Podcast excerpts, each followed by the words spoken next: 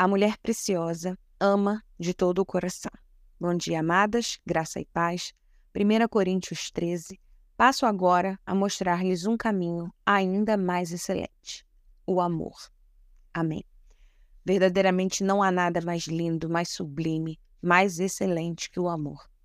Num tempo de dificuldades, num tempo de guerras, de relacionamentos superficiais, de apostasia, nós precisamos refletir sobre esse amor.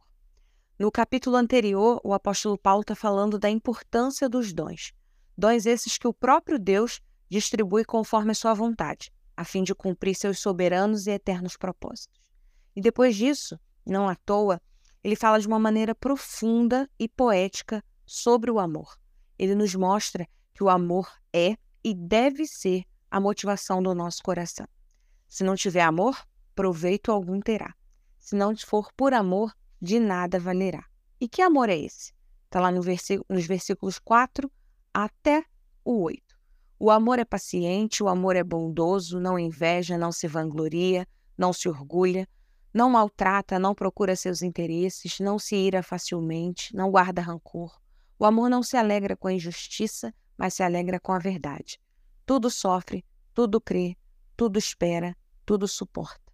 O amor nunca acaba.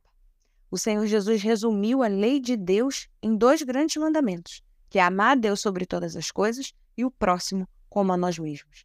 E nesse sentido, amar não é mais uma opção, é um imperativo de Deus para todas nós. E o mais lindo disso tudo foi o Senhor quem nos amou primeiro.